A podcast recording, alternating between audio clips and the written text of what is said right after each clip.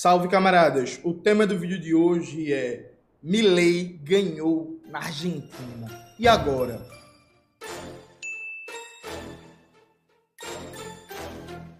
Antes de começar propriamente o tema do vídeo do canal, quero muito agradecer a você que ajuda a manter e melhorar nosso canal a partir do apoia -se.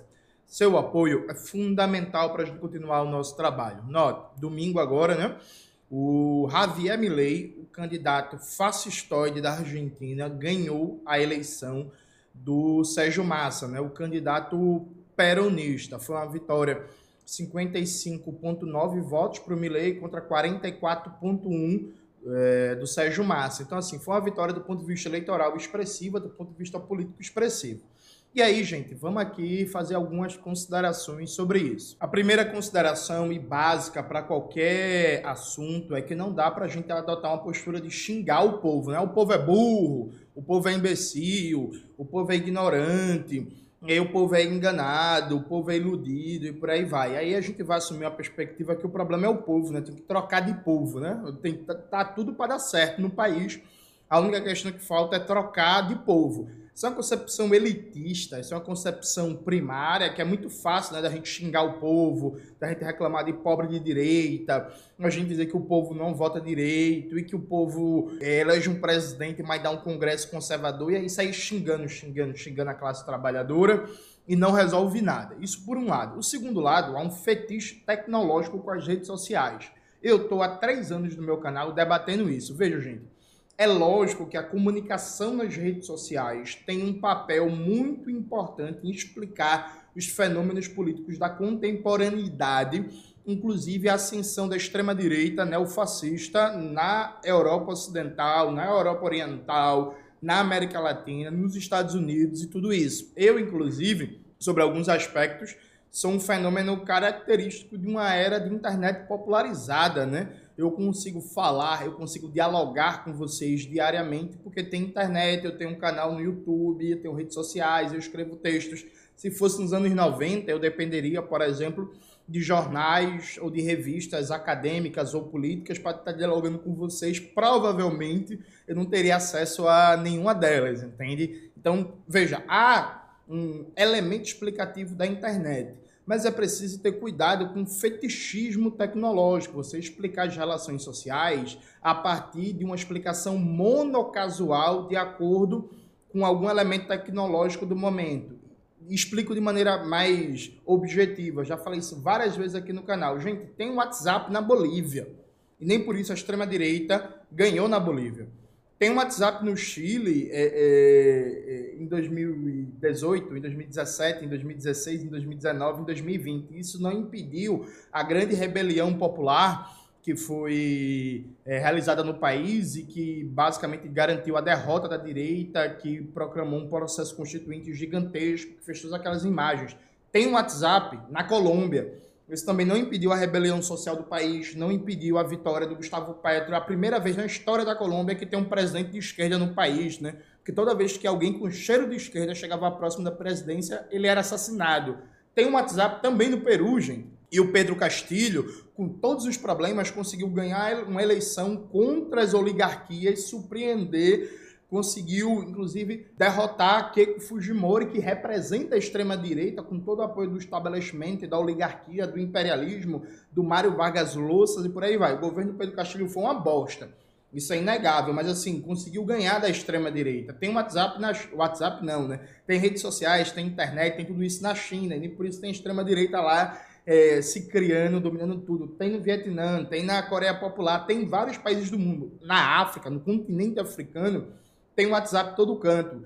Então, assim, não dá para fazer uma explicação só pelo uso de redes sociais. Não dá só para debater essa ascensão da extrema-direita. Ah, a extrema-direita usa fake news e por isso ganha. Gente, isso é falso, porque, inclusive, tanto para o cenário argentino como para o cenário brasileiro, isso acaba é, indo para uma explicação muito simplista, que é o seguinte. Veja, gente, existia a internet, o WhatsApp na Argentina quando Alberto Fernandes ganhou a eleição. Percebe? Tipo assim, existia fake news, existia mentira, existia rede de desinformação também. Então, assim, as redes sociais, a dinâmica da internet é parte de um quadro maior explicativo. Mas resumir é isso, ou colocar peso nisso, é fugir certas questões objetivas. E quais são essas questões objetivas?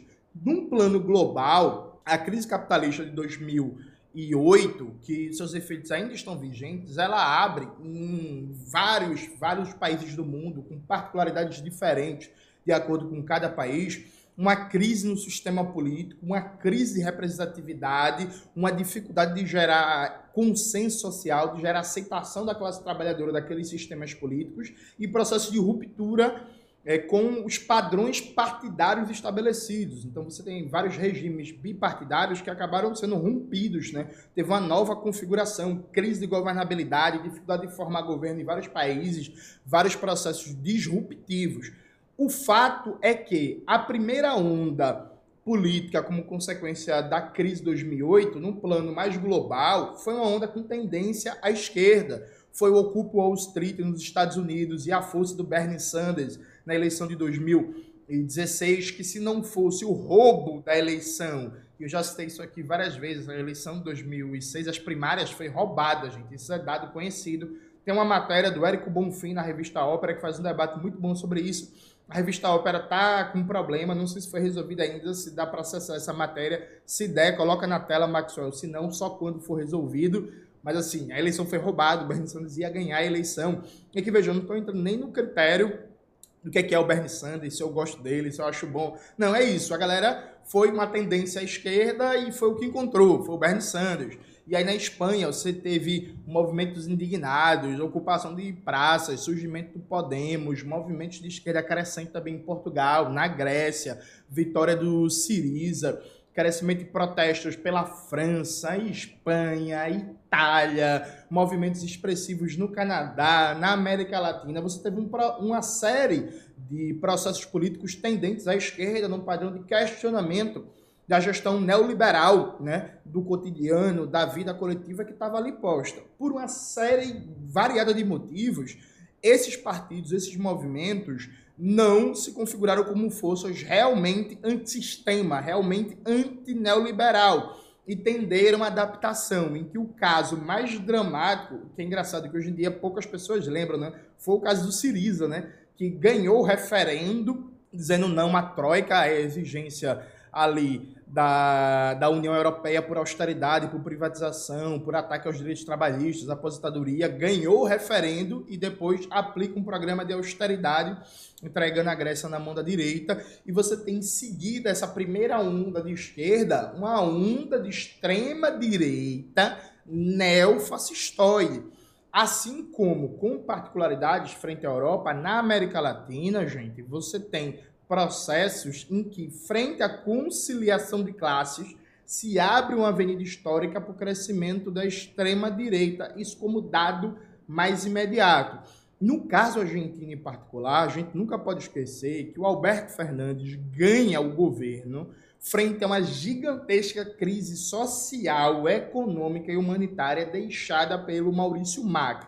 A razão fundamental dessa crise Veja, a gente pode fazer um debate sobre várias causas estruturais de fundo dos problemas da economia argentina, né? uma economia que está com um processo de desindustrialização, redução da complexidade produtiva, há muitas décadas, uma economia que na prática é semi-dolarizada, uma economia que tem uma memória inflacionária muito grande, uma economia que tem historicamente baixas reservas cambiais como elemento estabilizador da moeda e da própria economia de maneira geral. Enfim, tem várias razões, mas o fundamental é que o Maurício Macri contraiu um empréstimo bilionário com o FMI, afundou o país em dívida externa isso para uma economia que já é semi-dolarizada, isso aumenta o que os economistas chamam de vulnerabilidade externa. E o Alberto Fernandes, quando ganha a eleição, ele ganha a eleição prometendo enfrentar esse acordo com a FMI, prometendo uma renegociação, prometendo uma postura de enfrentamento. Não faz isso concilia, faz um acordo com a FMI que, no geral, mantém a política do Maurício Macri, né?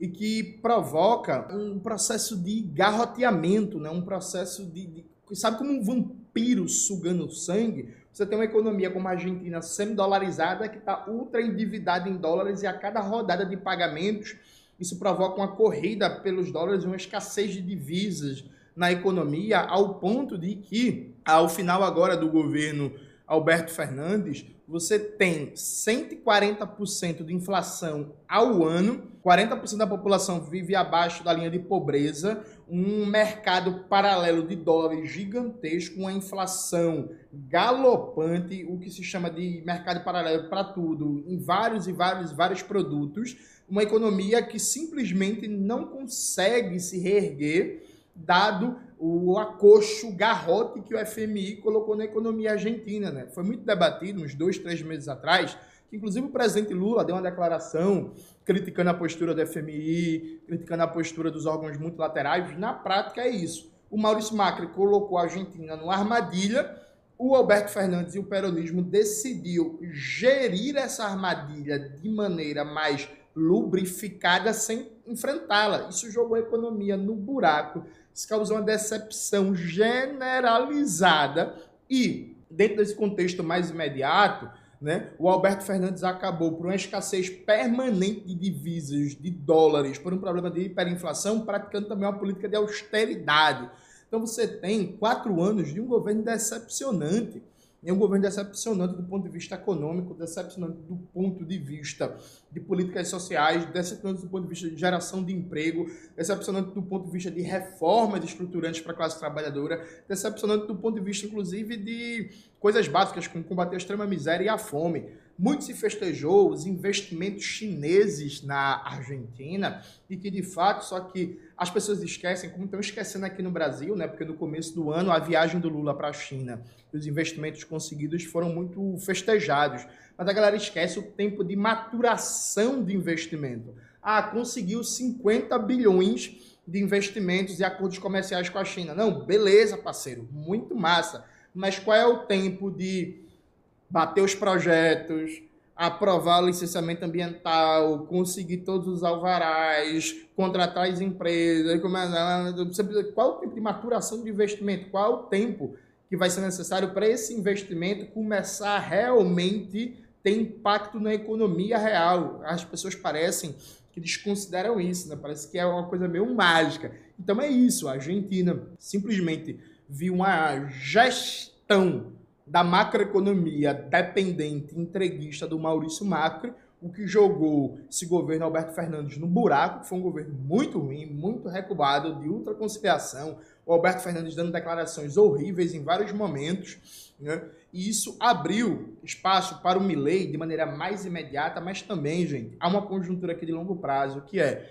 gente, na América Latina, de maneira geral, Aliás, mais precisamente na América do Sul, a gente está falando de 30, 40 anos de volta da democracia burguesa, depois dos ciclos de ditadura empresarial militar. Gente, há uma frustração muito grande, generalizada, que cresce ano após ano, porque vai eleição, vem eleição, vai eleição, vem eleição, e há uma sensação de que nada muda. Há uma sensação de que, beleza, eu volto a cada dois anos, a cada três anos, a cada quatro anos, a cada cinco anos, a depender do país, mas na prática continua com problemas de transporte, problemas de abastecimento d'água, problemas de moradia, problemas de custo de vida, problemas de emprego. É, há uma dinâmica de, ó, as coisas não estão mudando. Tipo assim, tá tudo igual, tipo, muda o governo, mas não muda nada no fundamental da classe trabalhadora. E há uma sensação de cansaço.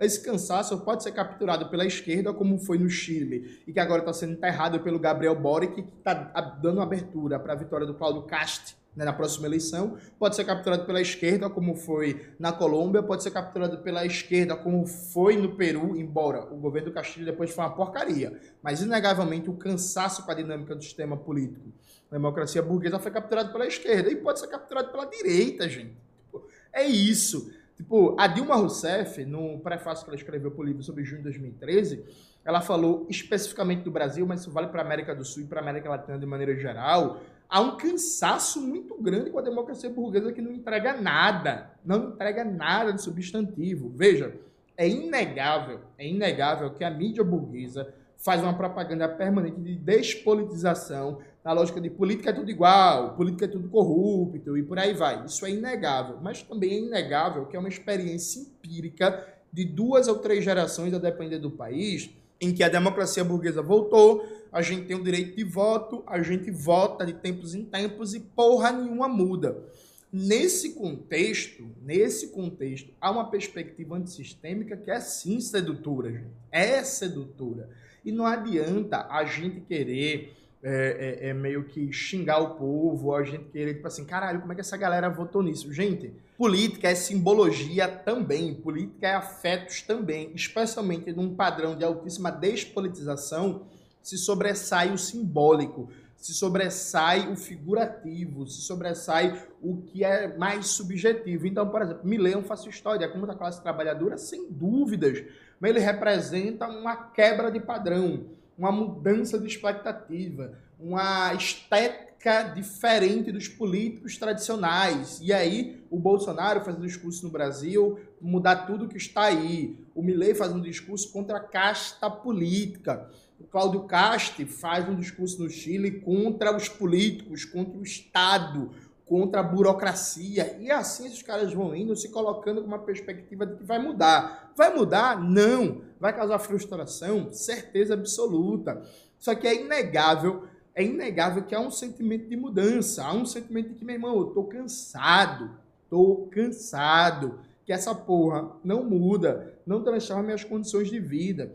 Há uma dinâmica, tipo assim, a galera trabalha muito, é, uma, faz uma gestão social liberal né, quando chega ao governo, não entrega melhora substantiva na renda, no emprego, na moradia, nos direitos sociais, no combate às desigualdades, na reforma agrária, na soberania nacional, na complexidade produtiva, na mudança do sistema tributário, não entrega nada de substantivo que as pessoas sintam na pele de uma forma que, meu irmão, vai demorar para passar o efeito disso. Não é só uma política pública limitada. Tipo assim, minhas condições de vida mudaram, mudaram substancialmente. Não entrega nada isso vai acumulando frustrações, acumulando frustrações. Quando chega na eleição, vem um discurso democracia versus fascismo, achando que isso vai dar conta. E as pessoas estão olhando assim, meu irmão, fascismo, fascismo. Mas peraí, porra, na democracia burguesa, eu passo fome, eu tô miserável, eu não consigo pagar a conta de água, eu não consigo pagar a conta de luz, eu não consigo um emprego decente, eu não vou me aposentar, eu tô com cada vez mais dificuldade de acessar a saúde, então foda-se, né? Foda-se. É isso. Meu irmão, esse voto ele pode ser classificado como um voto do foda-se. E aí, veja, eu, enquanto comunista, eu gostaria que o foda-se fosse uma perspectiva revolucionária. Perfeito? É isso, eu gostaria que fosse isso. Só que a gente não pode desconsiderar que existe o cansaço, existe o foda-se.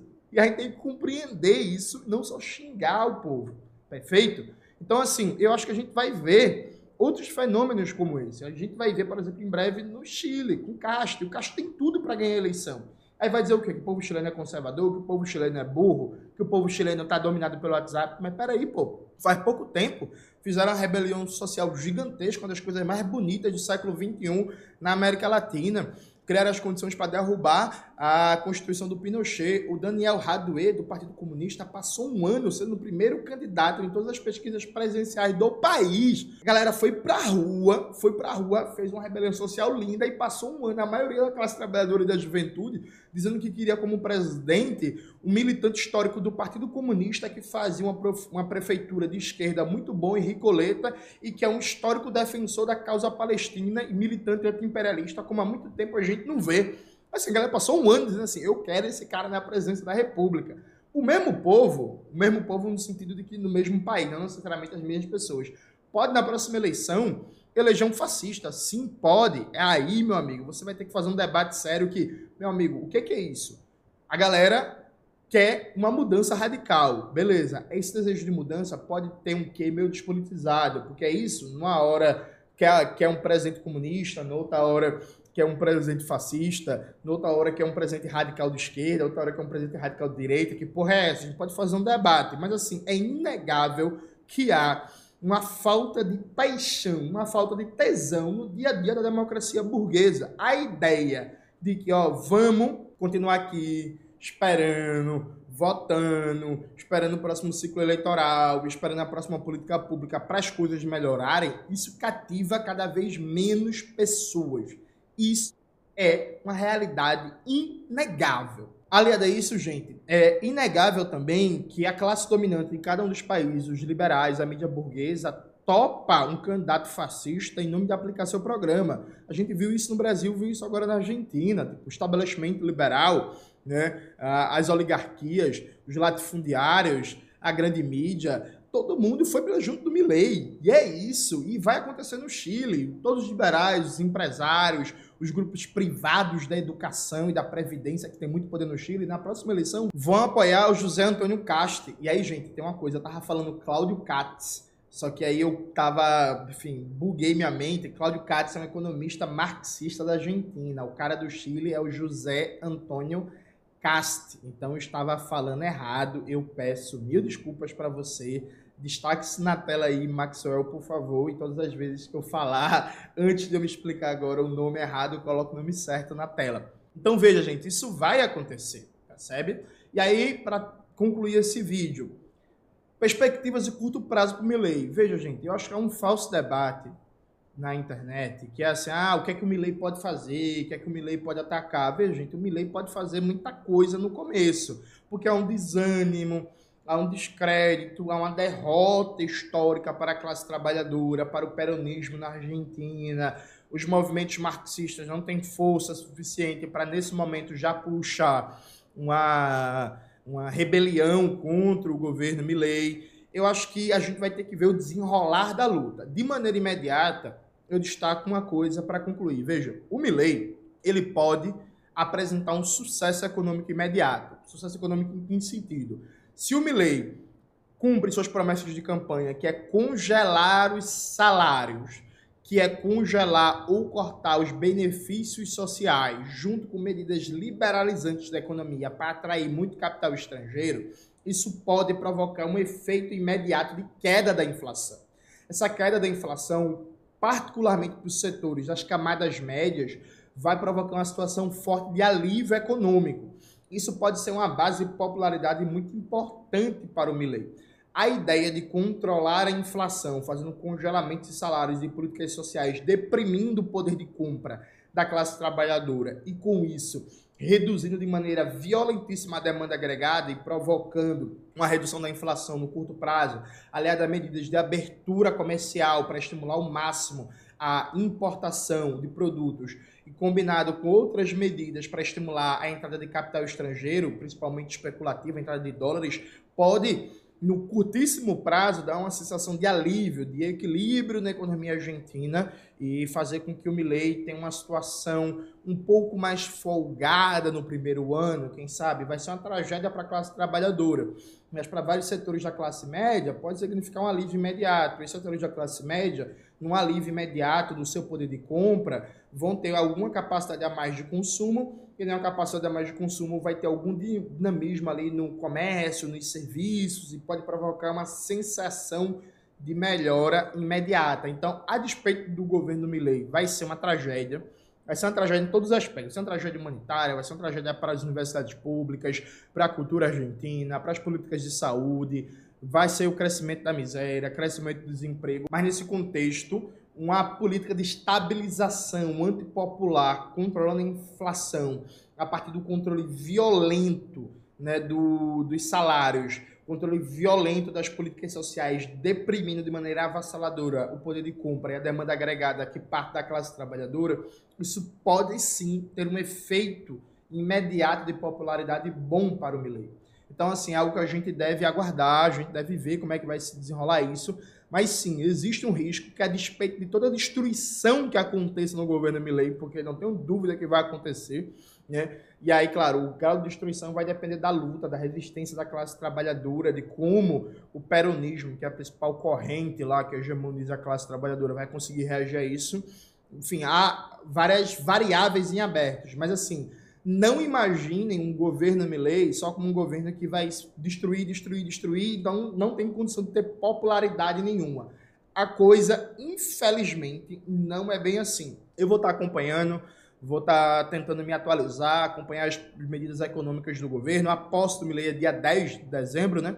Então a gente volta e meia vai ter um vídeo aqui no canal fazendo debate e acompanhando, porque eu acho que a luta da classe trabalhadora argentina contra esse governo de extrema direita, entreguista, pró-imperialismo ao máximo que vai estar tá colocado, vai ser muito importante para a gente ir debatendo os rumos da luta de classes no Brasil, na América Latina e também debatendo as táticas né, de como a gente vai enfrentar esse neoliberalismo fasticizante ou neoliberalismo montado no fascismo, porque na prática é isso, né? Apoiar um fascista para radicalizar o programa neoliberal. É isso, galera. Espero que vocês tenham gostado do vídeo de hoje. Não se esqueça de se inscrever no canal, ativar o sininho, curtir esse vídeo, compartilhar, tudo isso que vocês já sabem.